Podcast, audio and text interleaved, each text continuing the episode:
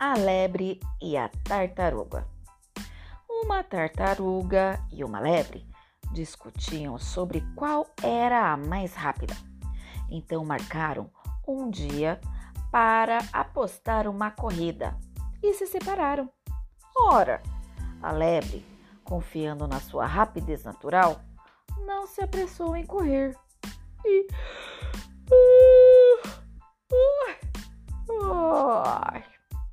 Logo deitou e dormiu.